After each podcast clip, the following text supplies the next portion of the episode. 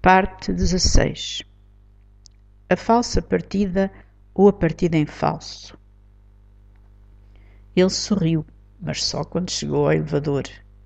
E sorriu à ideia de como ela iria ficar furiosa quando ele não atendesse o telefone em Bruxelas.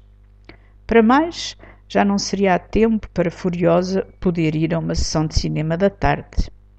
Ele sabia ainda que a única vingança que ela tentaria seria a de procurar alguns amigos livres para irem jantar, também já demasiado tarde. De qualquer modo, mesmo que encontrasse alguém disponível para esse jantar, isso obrigá-la-ia, e ele conhecia, a ir a casa mudar de roupa. E quando entrasse em casa, teria a surpresa de o encontrar refastelado no sofá, para irem os dois ao habitual jantar de comemoração. Assim começou ele um dia normal de trabalho em Lisboa, como os tinha por vezes, com almoço pelo meio, um dia daqueles sem nada que mereça ser contado. No entanto, para o contar desta história, vale a pena acrescentar que ele fez dois telefonemas.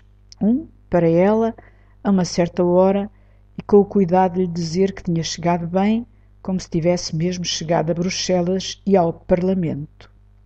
Outro para o restaurante do costume, reservando mesa. Tudo ao cronómetro.